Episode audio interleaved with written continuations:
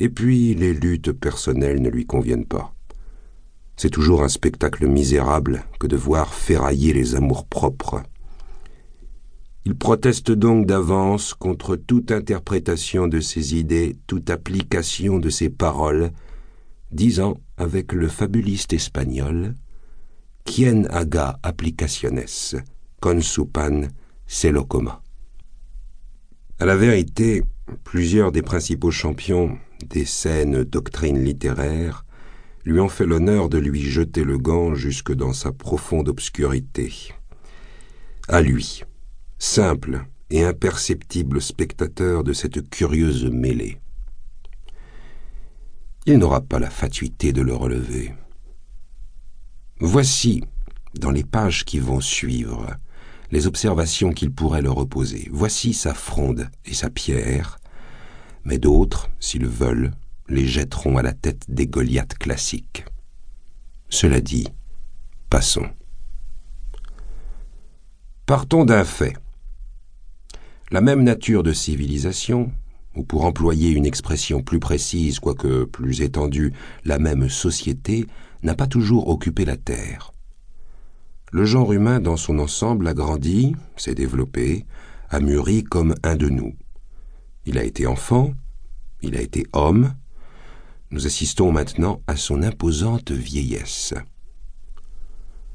Avant l'époque que la société moderne a nommée antique, il existe une autre ère, que les anciens appelaient fabuleuse, et qu'il serait plus exact d'appeler primitive. Voilà donc trois grands ordres de choses successifs dans la civilisation depuis son origine jusqu'à nos jours.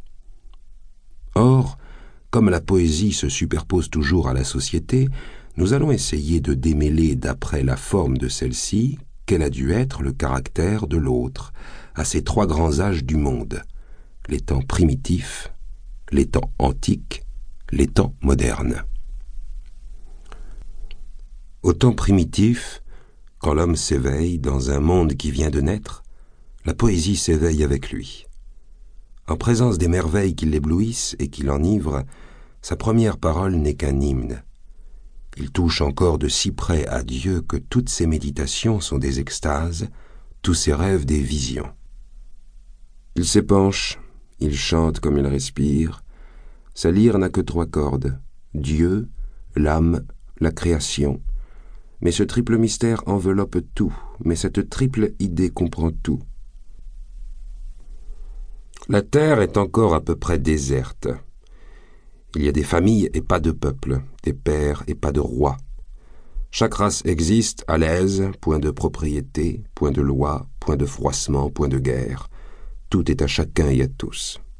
La société est une communauté, rien n'y gêne l'homme, il mène cette vie pastorale et nomade par laquelle commencent toutes les civilisations et qui est si propice aux contemplations solitaires, aux capricieuses rêveries.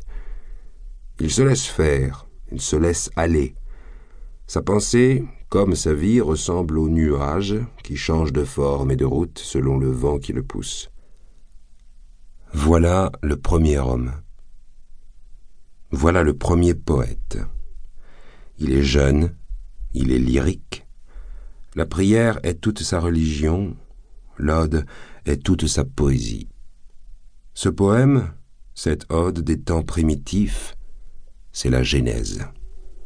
Peu à peu, cependant, cette adolescence du monde s'en va.